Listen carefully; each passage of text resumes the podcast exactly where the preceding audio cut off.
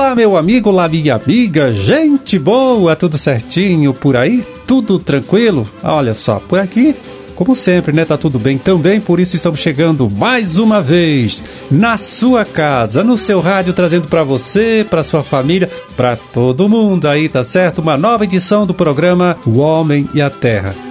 Aqui na produção, né, e apresentação, conversando com você, estou eu, Amarildo Alba, trabalhando sempre com a ajuda ali do Gustavo Estela na sonoplastia.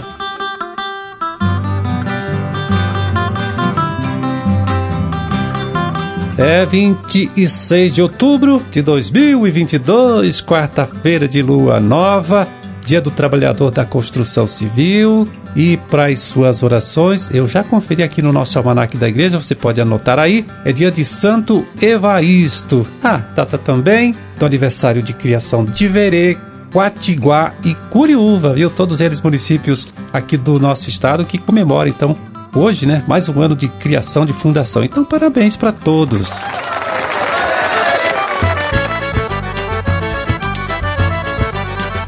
Pois aí, desde o último dia 1 deste mês de outubro, olha só, está valendo a lei nacional que exige o cadastro dos proprietários de tratores e máquinas agrícolas, né? Para que eles possam transitar aí com esses equipamentos, com essas máquinas em vias públicas, tá? Quando o produtor é, faz este registro, então recebe um documento chamado Renagro, que serve para testar a posse do seu maquinário, né, trazendo também mais segurança para as operações de compra e venda destes veículos aí.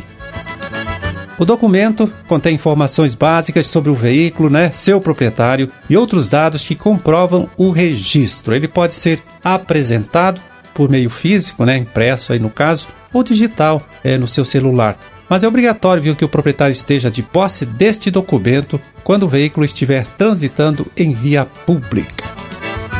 No caso de maquinário que não transite em via pública ou que tenha sido fabricado antes de 2016, o registro é opcional, tá? O produtor faz aí se achar conveniente para ele.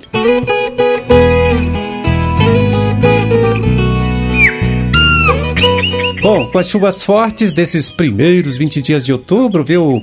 É, voltou né, com uma certa intensidade o debate em torno das práticas de manejo do solo que podem contribuir com a redução das perdas de solo né, pela erosão. Uma das soluções apresentadas pelos técnicos, né, extensionistas, pesquisadores aí, é o cultivo de plantas é, feito com a finalidade de produzir palhada né, para cobertura do solo e também raízes, que podem aumentar a porosidade deste mesmo solo.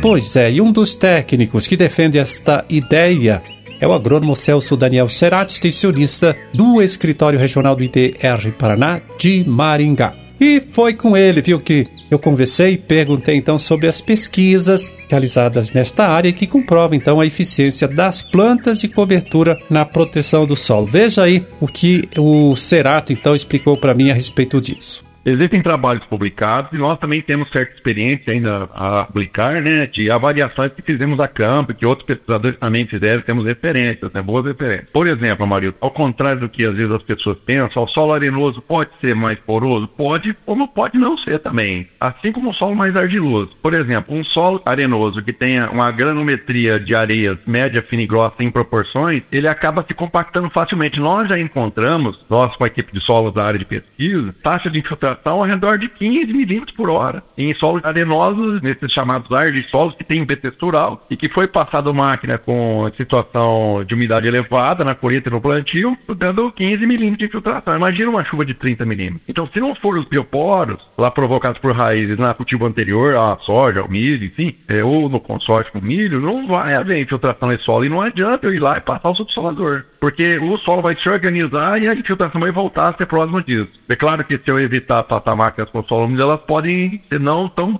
baixas, mas é, 25, 30 milímetros não resolve. 25 milímetros, 20, 30 milímetros é o que mais comumente se encontra em solos argilosos, de infiltração por hora, que se encontra em solos argilosos cultivados com sistema de soja, milho, safrinha, sem qualquer tipo de consórcio ou rotação, que são infiltrações baixas em solos argilosos. Uma chuva de 50 milímetros, que é comum de intensidade, vai ter um potencial de causar um de 20 litros por metro quadrado por hora que vai escorrer sobre o solo. Agora, quando eu tenho esse solo vegetado, com palha, com bioporos, por exemplo, em sistemas, Amarildo, que se usa trigo, que se usa aveia, em sistemas de rotação com soja e milho em basalto, em solos argilosos, eu chego a 45, 50 milímetros. Eu vou minimizando o problema, que não vai evitar um problema de uma tromba d'água de 80, 100 milímetros, mas se houver palha e raízes segurando o solo, pode até escorrer água, mas não arrasta tanto o solo. E olha só, em situações onde os produtores conseguem fazer um investimento maior em solos, na conservação e no manejo desse solo, Quer ver um exemplo? Em consórcio de milho safrinha, onde se utiliza por 3, 4 anos, as infiltrações chegam a 60, 70. Nós temos registro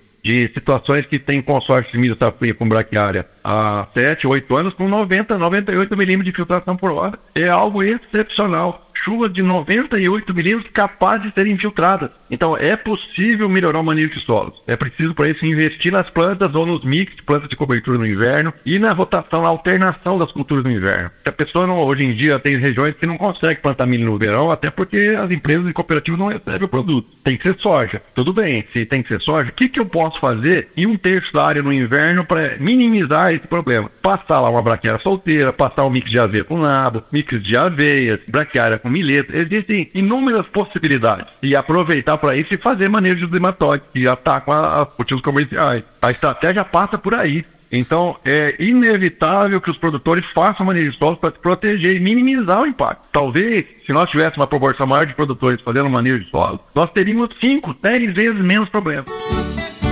Você conferiu aí a participação do agrônomo Celso Daniel Cerato, extensionista né, do Escritório Regional do IDR Paraná de Maringá.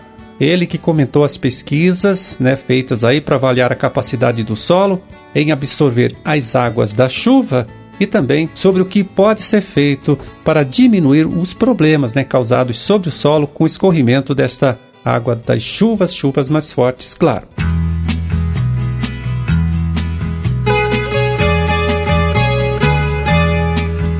Bom, e agora vamos saber aqui como anda o mercado né, dos principais produtos de nossa agricultura, de nossa pecuária. Dando uma olhada rápida, viu, no relatório que o Departamento de Economia Rural, DERAL, a da Secretaria de Estado da Agricultura, divulgou nesta última segunda-feira, dia 24 de outubro. São os preços médios praticados nesta mesma segunda-feira, dia 24.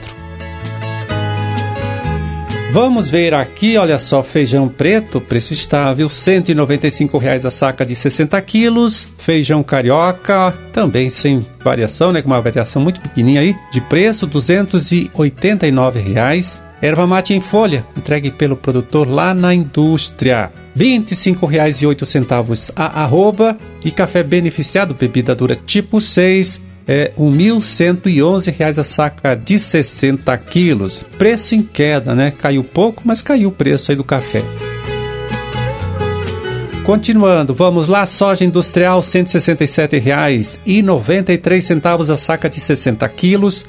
Mandioca, padrão de amido 580 gramas. Olha só, com mais uma elevação aqui o preço da mandioca é, foi vendida nesta segunda por R$ 1.080 a tonelada. E milho amarelo, mercado estável, né? Para o milho, R$ 77,10 a saca de 60 quilos. Trigo para pão, pH 78, pH de referência, né? R$ 98,70 a saca de 60 quilos. Boi em pé, R$ 283,00 a arroba. Suíno tipo carne em pé para o criador independente, aquele criador não integrado à indústria. R$ 6,67 o quilo e vaca em pé com padrão de corte, 260 reais a arroba. Esses foram os preços médios praticados desta última segunda-feira, 24 de outubro, aqui em nosso estado, né, com valores pesquisados e divulgados pelo Departamento de Economia Rural DERAL, lá da Secretaria da Agricultura.